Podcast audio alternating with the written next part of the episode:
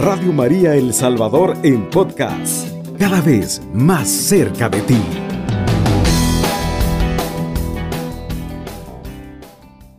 Queridos hermanos y hermanas, un saludo de la paz del Señor a cada uno de ustedes.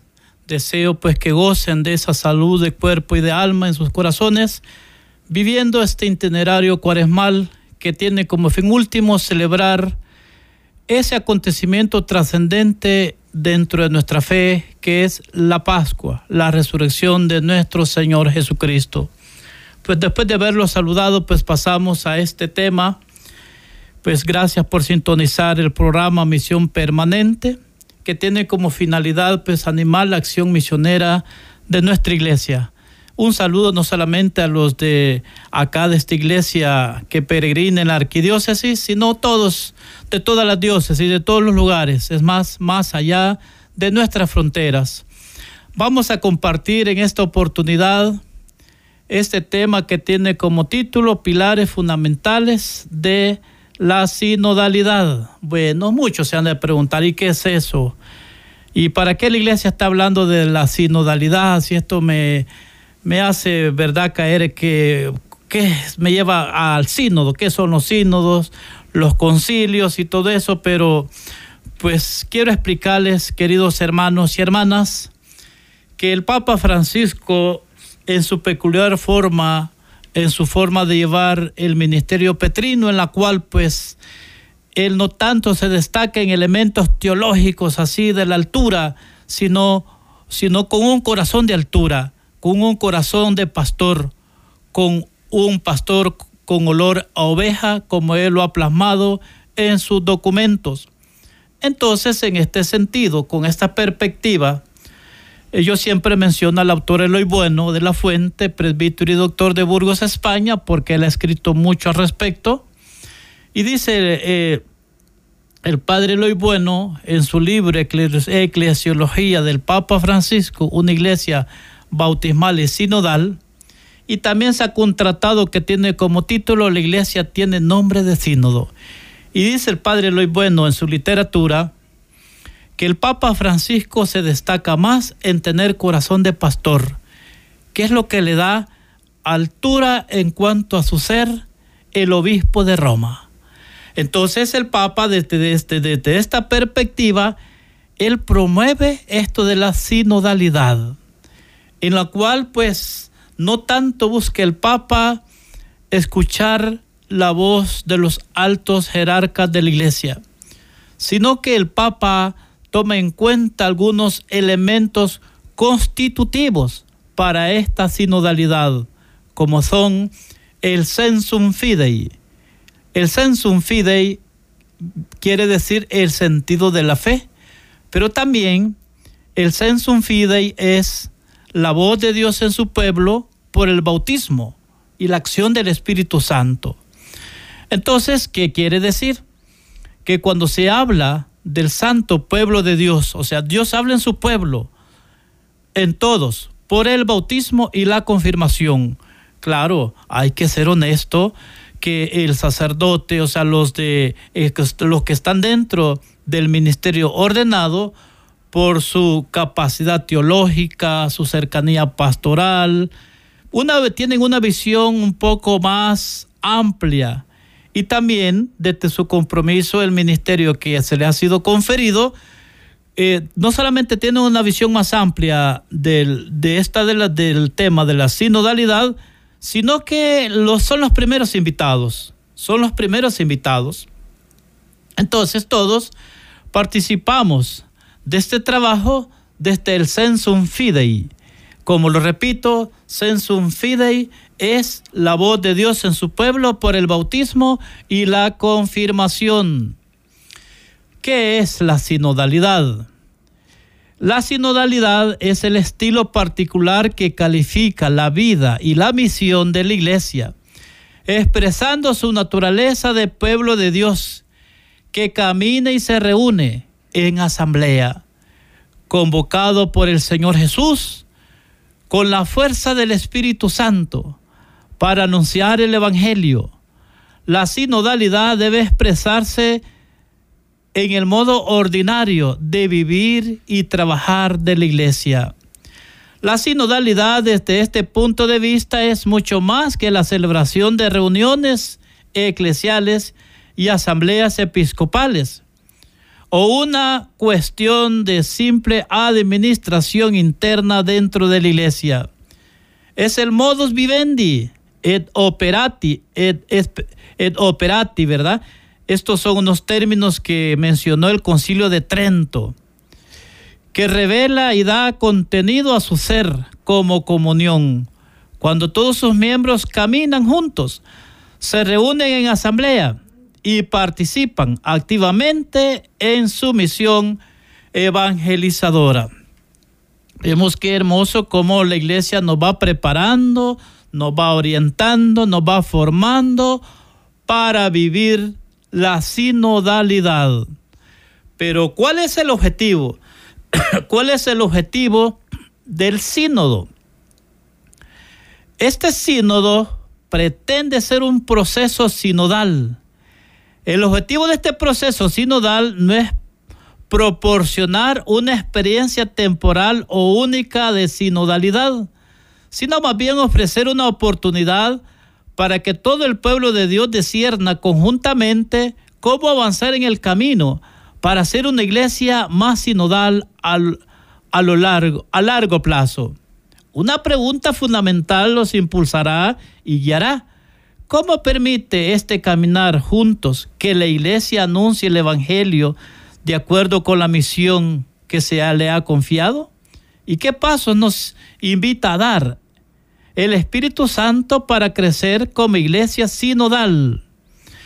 En este aspecto mis queridos radio escuchas de Radio María, pues la palabra sinodal, la palabra sínodo viene de sinodos, que quiere decir caminar juntos, caminar juntos. O sea, quizás si nosotros, bueno, nosotros que no tenemos, ¿verdad? Yo en cuenta esos conocimientos teológicos, por lo menos el término caminar juntos y pues vamos a leer un relato de la Sagrada Escritura del Evangelio de San Juan.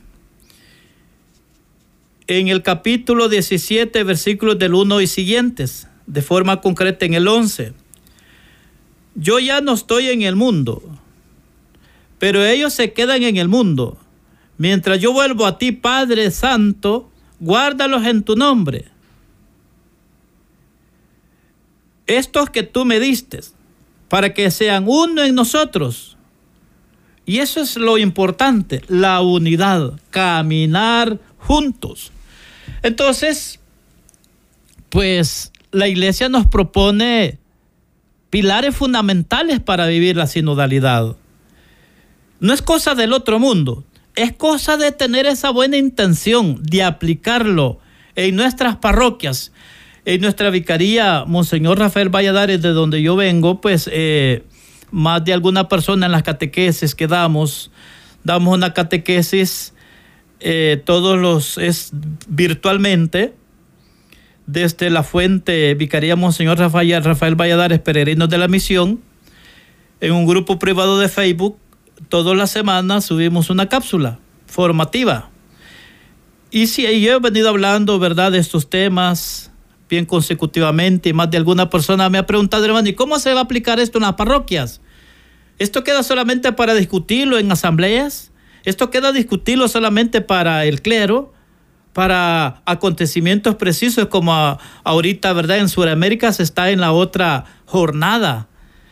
Sabemos que estamos en la etapa continental de la sinodalidad que nos lleva al sínodo y pues y todo este ambiente que se ha venido trabajando, que se ha venido exponiendo, se tuvo la Asamblea Eclesial y Sinodal, que fue como sede, que fue virtual allá desde la insignia Basílica de Guadalupe en México, y todo eso, y hay gente que pregunta, ¿y cómo se va a aplicar esto en nuestras parroquias, en nuestros grupos, en nuestras pastorales, en nuestros movimientos? en el caminar de las parroquias, en el caminar de las vicarías foráneas, en el caminar de una diócesis, de una arquidiócesis. ¿Cómo se va a aplicar? y eso es bueno, esas, esas preguntas Recordemos que todo este, todo este proceso comenzó con una tarea que se los encomendó, que era la primera etapa, era el proceso de escucha. El proceso de escucha que recordemos que se nos dieron unas preguntas en cuanto a cómo estaba el caminar de nuestras parroquias, de nuestras realidades propias, con miras a comprender y a vivir la sinodalidad. Pero en ese momento era como un proceso que los iniciaba para la Asamblea Eclesial y para la Asamblea Latinoamericana, que fue allá en la, fue virtualmente, que fue sede allá en México. Entonces, ese proceso de escucha, y a eso quiero llegar, el escuchar es un elemento importante, el proceso de escucha. Nosotros estamos acostumbrados, y a lo mejor puede ser una mala costumbre, de preguntar, de cuestionar. Incluso, ¿por qué no decirlo lo que reflexionamos, el Evangelio, lo que catequizamos, los que de alguna manera estamos frente a la comunidad? Estamos acostumbrados, eh, acostumbrados a transmitir, a dar, a preguntar, pero no estamos acostumbrados a escuchar a escuchar las sugerencias, a escuchar propuestas, a escuchar opiniones, a escuchar evaluaciones. Y eso es bien valioso. O sea, no podemos hablar de sinodalidad en el sentido propio de aplicarlo si no comenzamos por esa etapa de la escucha. Entonces, para que haya comunión, participación y misión, que son los tres pilares fundamentales de la sinodalidad, tenemos que comenzar por la escucha. Entonces, hemos dicho, y como se llama este, el título de este programa, Pilares Fundamentales de la, de Sinodalidad, el primero, la comunión. Hemos dicho, lo voy a ir explicando, espero que me alcance el tiempo. Los pilares fundamentales de la sinodalidad, comunión, participación y misión yo tengo entendido, y pues más de alguna persona me ha dicho, hermano, yo hago apuntes cuando está transmitiendo el tema en el programa de misión permanente. Así es que mis disculpas si hablo muy rápido, trataré de hablar un poco más pausado para aquellos que van haciendo apuntes, pero también pueden, buscar ahí en los podcasts de Radio María los programas y ahí están, ¿verdad? Ahí está el programa Misión Permanente. Entonces, eh, primero, comunión. La comunión que compartimos encuentra sus raíces más profundas en el amor y en la unidad de la Trinidad. Juntos nos inspiramos en la escucha de la palabra de Dios a través de la tradición viva de la iglesia y nos basamos en el sensum fidei, es lo que yo decía, el sensum fidei, que y nos basamos en el sensum fidei que compartimos. Todos tenemos un rol que desempeñar en el discernimiento y la vivencia de la llamada de Dios a su pueblo. En este sentido, hermanos, comunión. ¿Qué es la comunión? Bueno, es un, término bien amplio, bien general. Pero en este sentido, lo vamos a ver, el primer elemento fundamental para la sinodalidad, la comunión, es compartir experiencia, es compartir la vida. Bueno, tenemos una fuente y un origen de comunión, que es el misterio de la Trinidad, en el cual la iglesia se inspira, cree, anuncia, profesa y celebra en todos los acontecimientos ese misterio de la Trinidad ahí dice que nos inspiramos en la escucha y ahí nos inspiramos en la escucha de la palabra de Dios. Por eso es que cuando pasan, pasamos a leer, nosotros estamos a leer la escritura, a proclamar el evangelio, el ministro ordenado y los ministros extraordinarios, celebradores de la palabra, leemos el evangelio estamos nosotros invitados a escuchar un autor que yo también menciono, presbítero eh, Toribio Tapia Baena de Cárdenas, México, en su libro La Palabra de Dios hoy dice que estamos invitados ante la palabra a una atenta escucha, a conservar, a preservar y a hacer vida esa palabra. Entonces, no puede haber comunión sin antes hay escucha. Entonces, la iglesia pues sabemos que tenemos, gozamos del sensum fidei, la voz de Dios en su pueblo, porque usted es bautizado, porque usted es confirmado. Se escucha bastante, bastante aquello que nosotros decimos, usted, usted tiene eh, voto, usted tiene palabra. Esto es, es de saberlo interpretar. Porque cuando la iglesia los habla del sensum fidei y lo dice el padre Eloy, el padre Eloy Bueno en su literatura, ¿verdad? Que vamos a continuar en el siguiente segmento, voy a explicar lo que dice el padre Eloy Bueno del sensum fidei. Así es que hermanos, hacemos la primer pausa y en un momento regresamos. Está en sintonía de Radio María El Salvador, una radio cristiana mariana y misionera. Pero de forma muy especial aquellos que están enfermitos, aquellos que están viviendo su cuaresma en la enfermedad, en la pobreza, en los problemas, en tantas cosas que se convierten en un desafío en el caminar cristiano. Bien, vamos a continuar con el programa. Estamos en el programa Misión Permanente con el tema Pilares Fundamentales de la Sinodalidad. Y el primer pilar fundamental es la comunión.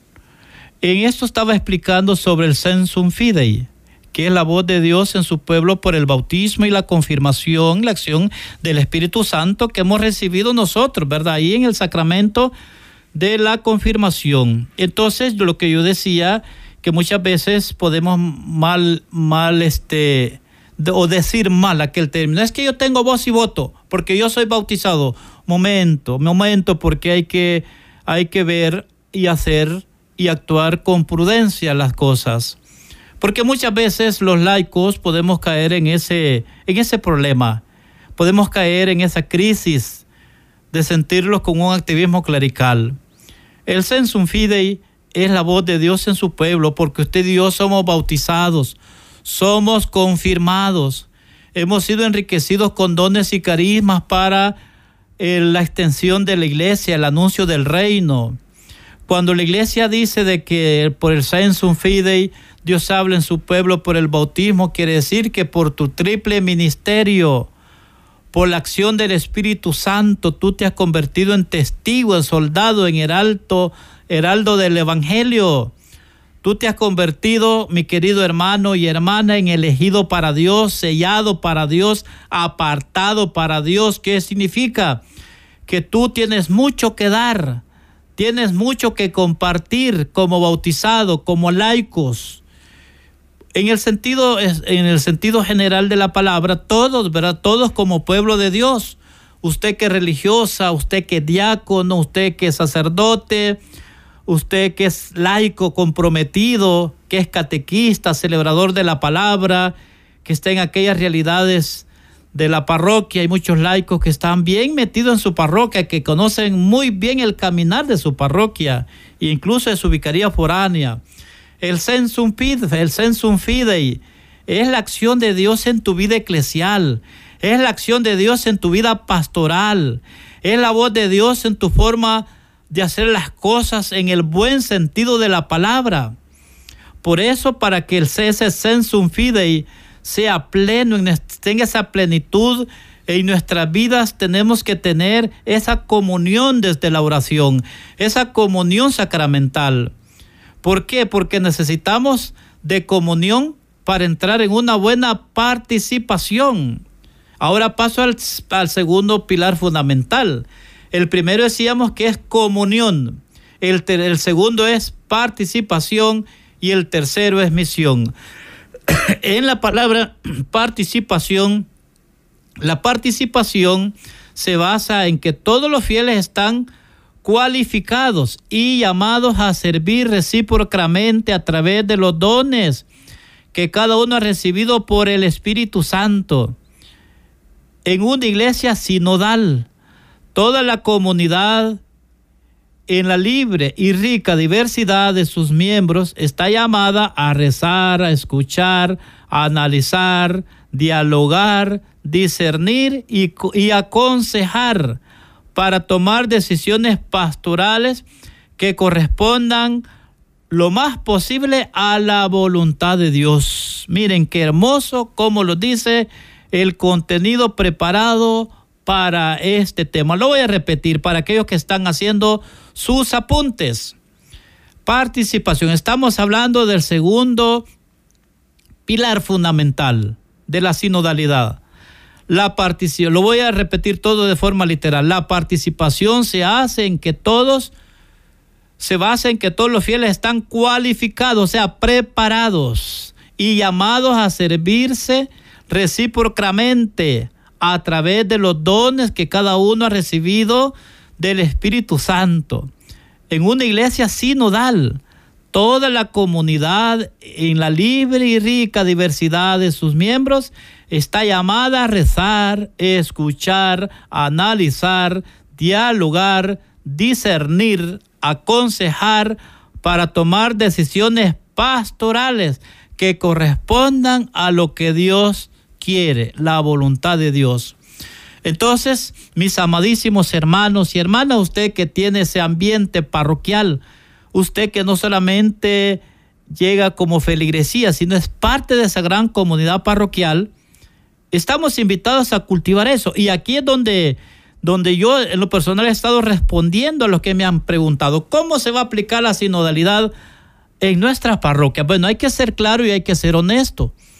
Dice el padre Eloy Bueno en su tratado, la iglesia tiene nombre de sínodo, que el primero que tiene que comprender este tema es en la iglesia particular el señor obispo, en la parroquia el señor párroco, en los grupos pastorales los delegados por la autoridad competente. ¿Por qué? Porque esto hay que promoverlo, hay que cultivarlo, hay que hay que dejar ya esas formas de llevar la pastoral de la iglesia, como dice el documento de Aparecida, que no ha hecho tanto, poco ha hecho esos métodos caducos, esas formas en las cuales se mira quizás en los ambientes eclesiales de dar orden sin escuchar, usted y yo que, que tenemos una responsabilidad dentro de la comunidad parroquial, sea coordinador de un cantón, de un ministerio, de una pastoral, de una asociación, de un movimiento. Miren, no estamos ahí, perdón por la palabra, miren, escuchemos, no estamos ahí, hermanos, para mandar.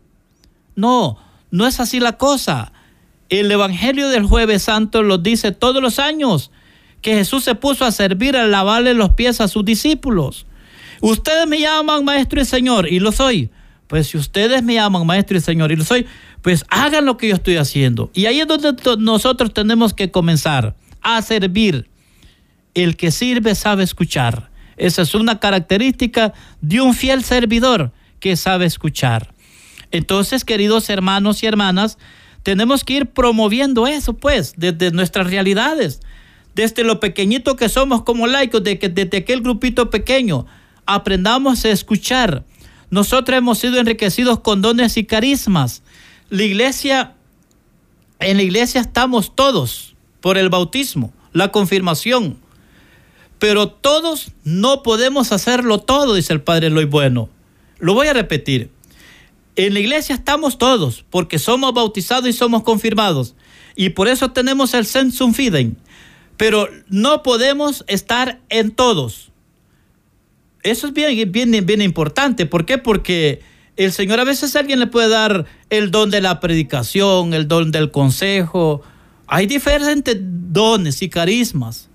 Hay diferentes eh, formas de poner en práctica lo que el Señor los ha mandado. Si la iglesia somos todos, pero no todos podemos entrar en todos. ¿Por qué? Porque necesitamos catequistas, necesitamos personas en liturgia, necesitamos personas, necesitamos monaguillos, necesitamos de la pastoral social y así de todas las pastoras. Necesitamos la iglesia de todos, pero no todos podemos estar en todos. Pero sí, algunos que servimos en un ministerio, les servimos a todos. Les servimos a todos. Entonces, ¿y de dónde vamos a partir? De donde, desde del don que el Señor me ha dado. Porque no podemos hablar de participación si no hablamos de dones y de carismas. No podemos hablar de desempeñar lo que el Señor me ha dado, de poner en práctica lo que el Señor me marcó el día de mi bautismo, hermanos, si no hay un espacio donde echarlo a andar. Ahora para esto hay que ir regulando algunas cosas. Este lenguaje y este tema de la sinodalidad, si se pone, si se aplica en las parroquias, en las diócesis, en los grupos pastorales, hay cosas que a lo mejor hay gente que no le va a encajar. ¿Y cómo voy a escuchar yo a los laicos? ¿Y cómo voy a escuchar yo a una religiosa? ¿Cómo yo voy a escuchar a un catequista? No, es que yo soy del clero, no es que yo soy monjita, es que yo soy predicador, es que yo soy del Ministerio de Sanación. No es que eso no se puede. Una cosa es que usted va a ejercer su función desde el carisma y el don que el Señor le ha dado, pero recordemos que el primer elemento constitutivo o pilar fundamental de la sinodalidad es la comunión. Es la comunión y que los ha presentado el contenido como ejemplo de comunión, la, ese ritmo, esa relación, esa comunión de la Santísima Trinidad. Entonces, ¿qué, ¿qué, quiero decir de forma concreta? Que aunque yo soy catequista, pero yo tengo que estar en comunión con mi párroco, con mi coordinador. Yo soy del movimiento X. Ah, pero no significa que yo voy a irme a Llano Verde, aquí allá, sin que mi párroco lo sepa, sin, que el coordinador de mi cantón lo sepa, sin que el responsable de aquella pastoral concreta lo sepa. No, la comunión, hermanos, es la esencia de la iglesia, dice el Padre Loy Bueno. La comunión es la esencia de la iglesia. Y la esencia, ¿qué es la esencia?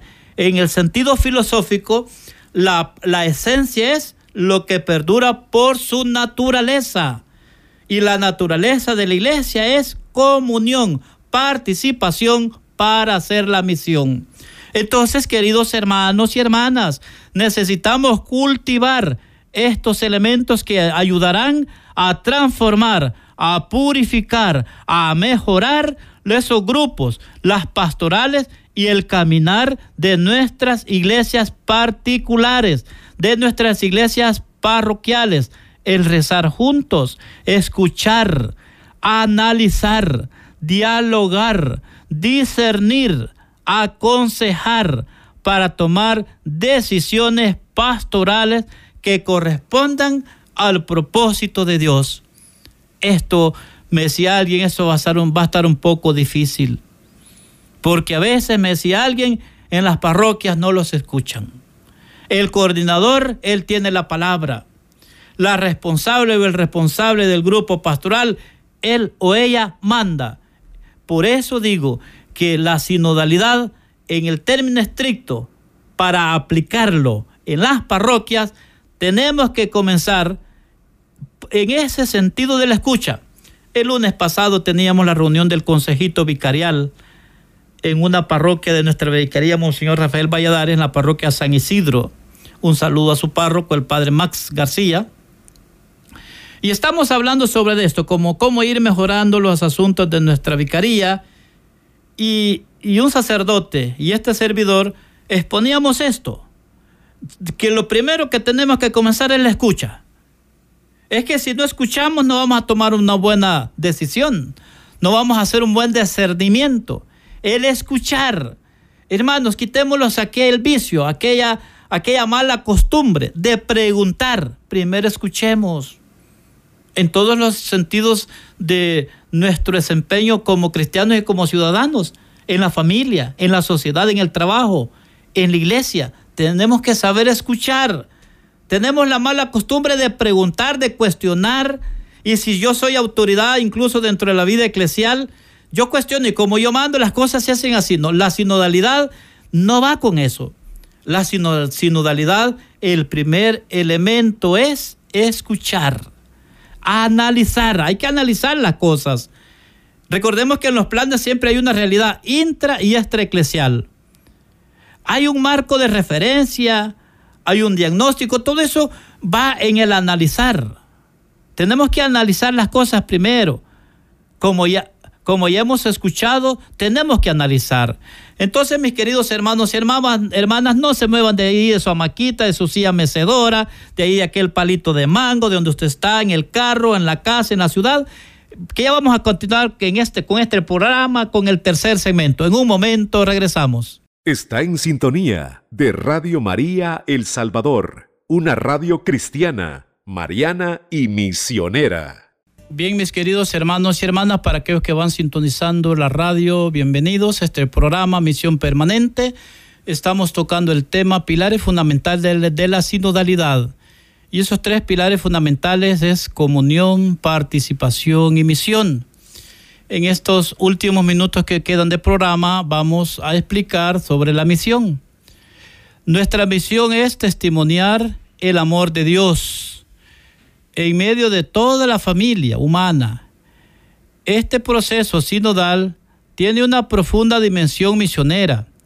Su objetivo es permitir a la iglesia que pueda testimoniar mejor el Evangelio, especialmente con aquellos que viven en las periferias espirituales, sociales, económicas, políticas, geográficas y existenciales de nuestro mundo, o sea, nuestra realidad, nuestra localidad. Entonces, hermanos, pues ya con en este segmento terminamos, voy a tratar de hacer como una síntesis, pues pueden, eh, pueden hacer sus comentarios que han escuchado de la sinodalidad, si no ha escuchado nada, si ha escuchado en su parroquia que eso se está promoviendo, si están dando talleres al respecto o no ha escuchado nada, pues estamos eh, yo invito, ¿verdad?, que promovamos esto de la sinodalidad, pero que lo promovamos con un fin, con una meta, de aplicarlo. Porque ese es, ese es el, el objetivo de esto. En la comunión, hermanos, tratemos de construir la comunión, de tomar en cuenta a las personas, de saberlos escuchar. Para mí en la comunión el, un elemento central es la escucha, la escucha en el, en el tercer, en el segundo pilar fundamental de la sinodalidad, un elemento bien valioso es lo que lo dice el contenido preparado, eh, el rezar juntos, el escuchar, el analizar, el dialogar, discernir y aconsejar como grupos, como el, el consejo de pastoral. De hecho, el consejo de pastoral, según los canones de la iglesia, es consultivo. Hay que preguntar, hay que consultar, hay que evaluar ese trabajo pastoral. Es bien importante evaluar el trabajo. Y que no se mire aquello, pues aquí, y lo voy a decir muy prudentemente y con caridad cristiana, aquí no manda el coordinador. O, o decirlo, decir, aquí manda el coordinador. Aquí mando yo porque soy el párroco, aquí mando yo porque soy la monjita, aquí mando yo porque soy el que coordina. Primero hay que escuchar. Indiscutiblemente sabemos que el coordinador, el cabeza, quien sea, ha necesitado, ha recibido una delegación para, para presidir un grupo pastoral, una parroquia, un grupo, un movimiento. Pero hay que saber escuchar al pueblo, es una característica del pueblo de Dios. Hay que saber escuchar. Hay que saber dialogar, hay que evaluar, hay que reconocer nuestras limitaciones. Es un gesto tan santo, decía el Papa Francisco cuando visitó allá en, el Perú, cuando visitó al clero, habían monjitas, seminaristas, sacerdotes, y decía el Papa, es un gesto tan santificador estar ante el crucifijo y decir, me equivoqué. No tuvo que haber sido así reconocer nuestras limitaciones, los harán mejores cristianos. Y para la sinodalidad, estamos invitados a eso. Me equivoqué, di una, di una orden que no tuvo que haber sido así. Tuve que haber consultado, tuve que haber evaluado, tuve que haber discernido, haber escuchado al consejo de pastoral, al grupo que se me encomendó como coordinador, como responsable de un grupo pastoral, cualquier grupo pastoral que sea y cualquier autoridad que sea dentro del camino de la iglesia, hay que saber escuchar, hay que saber discernir, hay que saber analizar, dialogar. En esto se cultiva lo que llama la confianza. Nosotros como fieles laicos tenemos que ver en nuestros pastores, no en el quien manda, sino mi pastor el que el, el, Señor, por autoridad del Señor Obispo, ha enviado a mi parroquia. Yo sentirme cercano a Él. Si yo miro más de las debilidades, orar por Él, acercarme a Él. Si la monjita es, como dicen, es enojona, dicen los mexicanos. Si la monjita es enojona, buscar esos diálogos de amistad y de cercanía.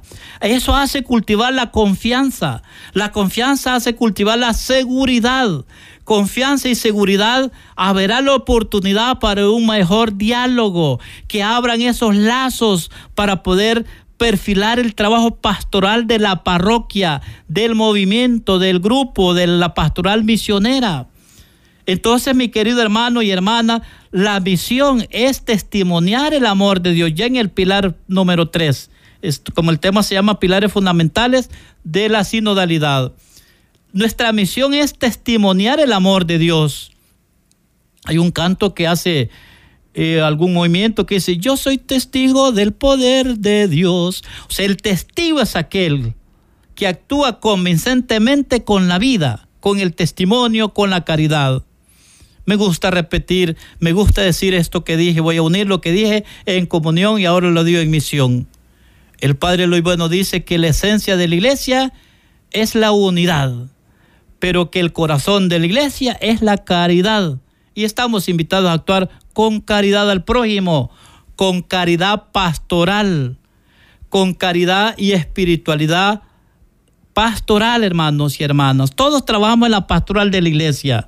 Todos, el, el documento de Aparecida es bien claro y específico cuando habla de la conversión pastoral. Claro, no se repite, no se dirige solamente al sacerdote y al obispo. Todos trabajamos en la pastoral de la iglesia y todos tenemos que mejorar.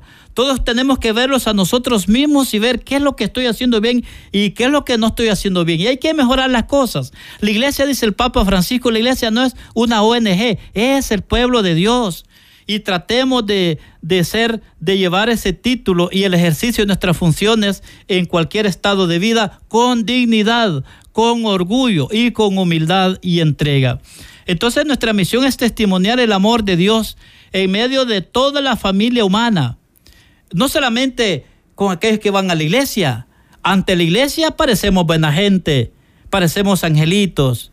Yo todos los jueves les doy información a los ministros extraordinarios de nuestra parroquia y les digo, miren, así como estamos de blanco, todos parecemos las personas más buenas de la parroquia, las personas más santas de la parroquia. Y a veces no es así, ¿verdad? Comenzando por este servidor.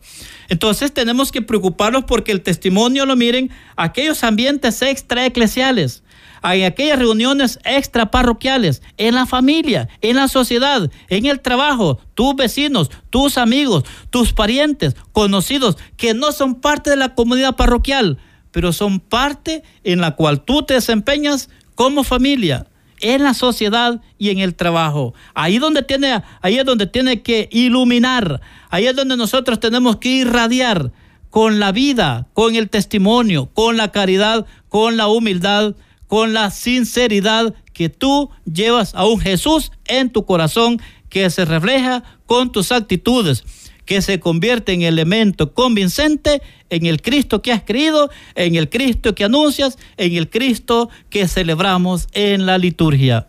Entonces, mi querido hermano y hermana, este proceso sinodal tiene una profunda dimensión misionera. Su objetivo es permitir a la iglesia que pueda testimoniar mejor, o sea, aquí es donde está el reto, testimoniar mejor, o sea que hay que cambiar cosas, hay que mejorar las cosas, hay que hacerlas mejor para la gloria de Dios. Hay que, hay que saber escuchar, hay que saber aceptar que me equivoqué, que no tuvo que haber sido así, que quizás lo que yo propuse, no pedí opinión, no pedí sugerencia, no escuché, no actué con discernimiento. Hermano, el Espíritu Santo no actúa de esa forma. Nosotros no podemos hacer guetos. Yo a mí me gusta mencionar este término, guetos. Guetos es islas. Y muchas veces usted y yo podemos ser guetos en la misma parroquia, como coordinador, como miembro de un grupo, guetos. No pregunto, no consulto, no evalúo, no discierno, no, yo mando. Y las cosas se hacen así. Y los resultados, los resultados, fíjense bien. En la vida eclesial tenemos que buscar frutos, no resultados. Los resultados pueden ser buenos, pueden ser malos los frutos siempre serán bien para la gloria de Dios. aquel que decirne, aquel que pregunta, aquel que consulta, aquel que dice me equivoqué. La sinodalidad lo lleva a eso. Si nosotros estamos hablando de escuchar, analizar, rezar, dialogar, discernir, ah, hay cosas que mejorar. Hay cosas que quizás no estoy haciendo bien. Y como este es el proyecto de Dios, no es mi proyecto, tengo que retarme. El Papa dice, y lo repito, no es, la iglesia no es una ONG, es el pueblo de Dios. Por tanto, tengo que mejorar, tengo que superarnos a lo que no está bien. Entonces, es permitir a la iglesia que pueda testimoniar mejor el Evangelio, especialmente con aquellos que viven en las periferias espirituales, en las, aquella realidad social, en aquellas realidades económicas, políticas, geográficas, existenciales de nuestra, de nuestro, nuestra realidad local. Lo, lo dije anteriormente, todos los ambientes todos los planes pastorales, perdón, tienen un, un ambiente intraeclesial o una realidad, para decirlo en el sentido pastoral. Tienen una realidad intraeclesial y una realidad extraeclesial. En esa realidad extraeclesial hay bolitos, hay, ¿verdad?, huelepegas, lo digo con mucho respeto y mucha prudencia, pero así se entiende mejor, hay prostituismo, hay muchas, muchas eh, líneas, identidades sociales, donde a veces nosotros lo descartamos. Descartamos quizás aquel ancianito que ya no puede ir a la iglesia. Está pidiendo, Padre, que me lo vayan a confesar. Ministro de la comunión, que me le vayan a dar la comunión. Hermana del Ministerio de Sanación, vayan a hacerle eh, oración. Y a veces nunca podemos, nunca tenemos tiempo. Y quizás es un reto para mí mismo como, como ministro extraordinario. Tenemos que hacer el tiempo para los enfermos. A veces nosotros no conocemos los rostros que hay en nuestras parroquias, los rostros que hay en nuestros grupos. Cuando sentimos, bueno, y tal hermana, ¿por qué ella no vino? No, no lo damos cuenta. Vemos menos el grupo, pero no, no caemos en cuenta que hay rostros que a lo mejor pueden estar sufriendo, están enfermos, están pasando por una necesidad, donde yo como discípulo misionero tengo que estar con esa persona. Entonces, mis queridos hermanos y hermanas, pues vamos terminando ya este programa. Agradecemos mucho, ¿verdad?, por su participación. Espero que hayamos aprendido. El tema ha tenido como título eh, Pilares Fundamentales de la Sinodalidad, que son comunión, participación y misión. Muchas gracias, mis queridos hermanos y hermanas. Que el Señor los bendiga. Yo les invito que que tratemos de llevar esto ya en nuestra parroquia, de lo pequeñito que somos como laicos. Usted que es religiosa, usted que es sacerdote, que es párroco, prudente y respetuosamente lo digo, este trabajo es para todos. Es para los laicos, para las religiosas y para los sacerdotes. Con estas palabras termino, mis queridos hermanos y hermanas, que el Señor los bendiga y los guarde de todo mal. Cubriendo todo El Salvador. Radio María, 107.3 FM.